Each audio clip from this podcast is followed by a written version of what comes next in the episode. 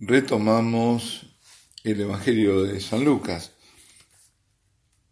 y eh, lo hacemos con la alegría. La alegría, y con alguna serie de citas donde aparece este término. Por ejemplo, Lucas 2, 10, 11. No temáis, os anuncio una buena noticia que será de gran alegría para todo el pueblo. Hoy en la ciudad de David os ha nacido un Salvador, el Mesías, el Señor. Es el anuncio del ángel a los pastores. En otro momento, en Lucas 10, 20, 21, dice, en aquella hora se llenó de alegría en el Espíritu Santo y dijo, Te doy gracias, Padre, Señor del cielo y de la tierra, porque has escondido estas cosas a los sabios y entendidos y, las, y las has revelado a los pequeños. Sí, Padre, porque así te ha parecido bien. Se llenó de alegría. También en Lucas 15, 5, 7 y 10, dicen, cuando la encuentra, se refiere a la oveja, se la carga sobre los hombros, muy contento, y al llegar a casa, reúne a los amigos y a los vecinos y les dice, alegraos conmigo, he encontrado la oveja que se me había perdido. Os digo así también habrá más alegría en el cielo por un solo pecador que se convierta que por noventa y nueve justos que no necesitan convertirse. Os digo que la misma alegría tendrán los ángeles de Dios por un solo pecador que se convierta.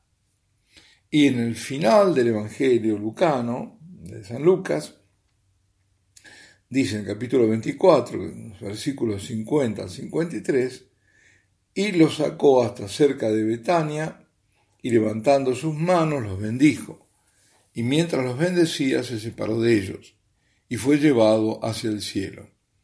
Ellos se postraron ante él y se volvieron a Jerusalén con gran alegría, y estaban siempre en el templo bendiciendo a Dios. Es decir, en forma reiterada estos pasajes, que no son los únicos, hablan de la alegría. Desde el comienzo de su Evangelio, Lucas orienta los corazones de sus lectores hacia la alegría de la resurrección y los sumerge en un ambiente de, alegría. Es justamente la buena noticia de la salvación, de esa salvación eh, próxima. Y luego, a lo largo de su obra, revela el corazón de Dios, alegre de encontrar a sus hijos perdidos sin él, es la alegría del perdón ofrecido a todos y acogido por algunos. La salvación y el perdón anunciados en los primeros capítulos se cumplen en la muerte y en la resurrección de Jesús, que es la fuente de una alegría que no tiene fin. Lucas es ciertamente el testigo de una buena noticia. Y se encuentra más de una veintena de veces la palabra alegría y sus derivados en el Evangelio. En los relatos de, la infancia de Jesús, la insistencia es aún más fuerte que en otras partes.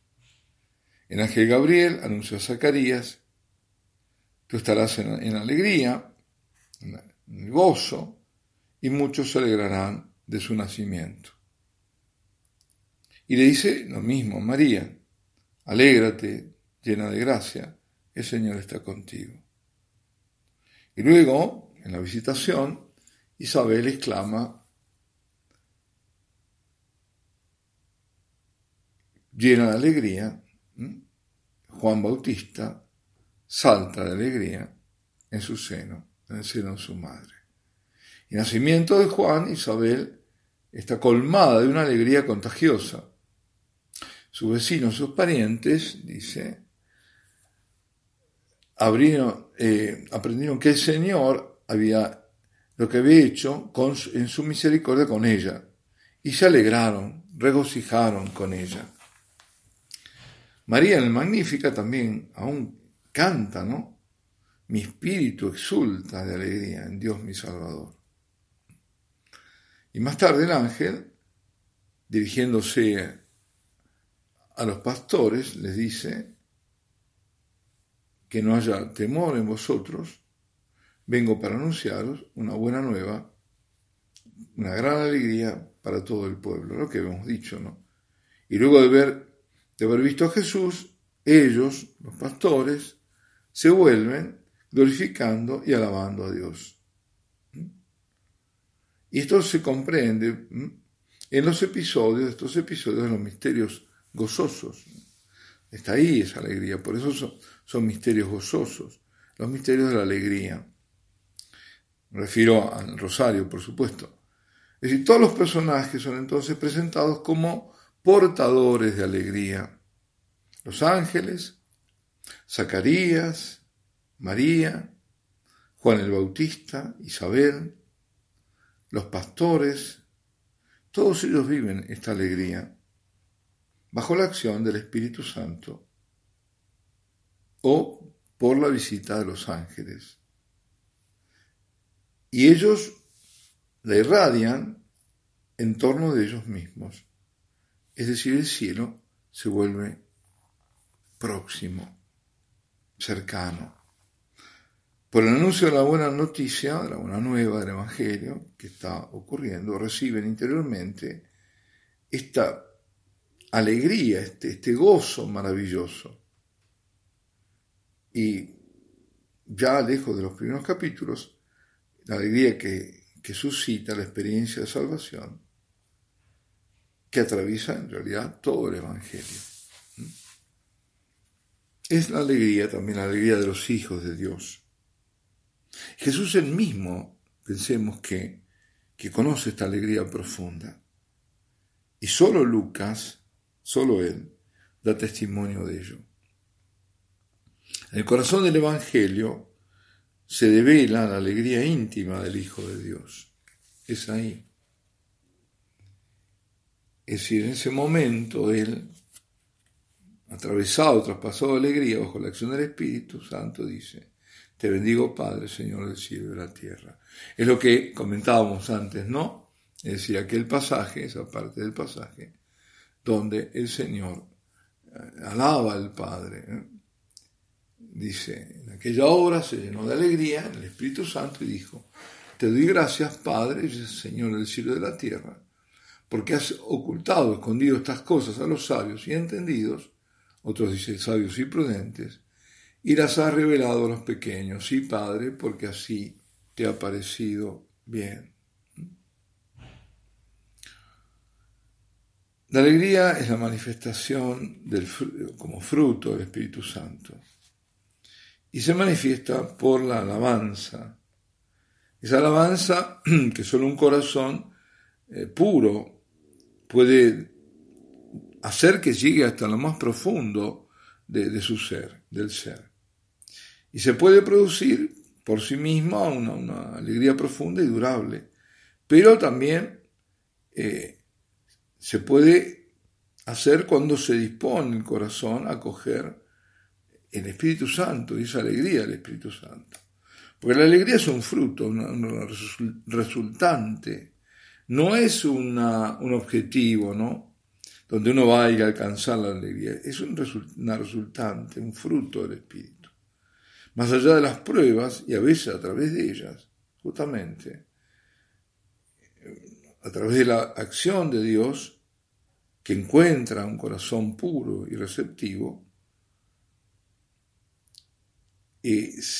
a esa, esa acción llena de alegría, que no se parece a nada, y que es esa alegría que aparece en las bienaventuranzas. Alegraos, ¿eh? porque vuestra recompensa será grande en el cielo. Es decir, le está diciendo, alegraos en medio de las pruebas, ¿no? cuando os persigan, alegraos, porque vuestra recompensa será grande en el cielo.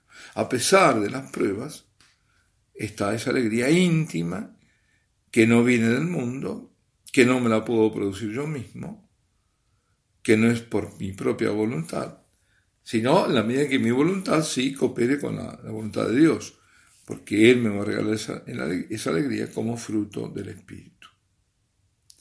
Y mirando hacia el corazón, eh, la eternidad a través del presente, el cristiano no desprecia las alegrías del mundo.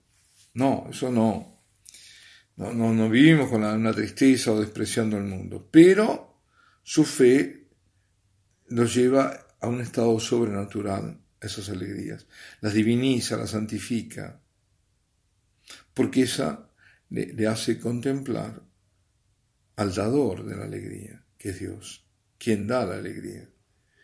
La alegría del creyente se parece a aquella de Jesús cuando se vuelve el Padre. Él se reconoce hijo de Dios y unido a Él en el Espíritu.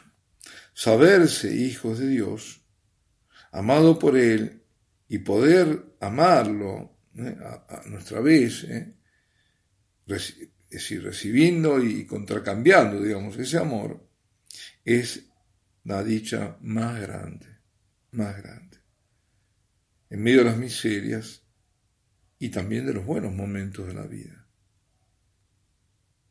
Si se cree verdaderamente que Dios es el, que está totalmente próximo a nosotros, el que está el cercanísimo, digamos, más presente a nosotros que a nosotros mismos, y que Él quiere que nosotros vivamos en relación con Él, entonces esa no puede ser más que una, una fuente de inmensa alegría.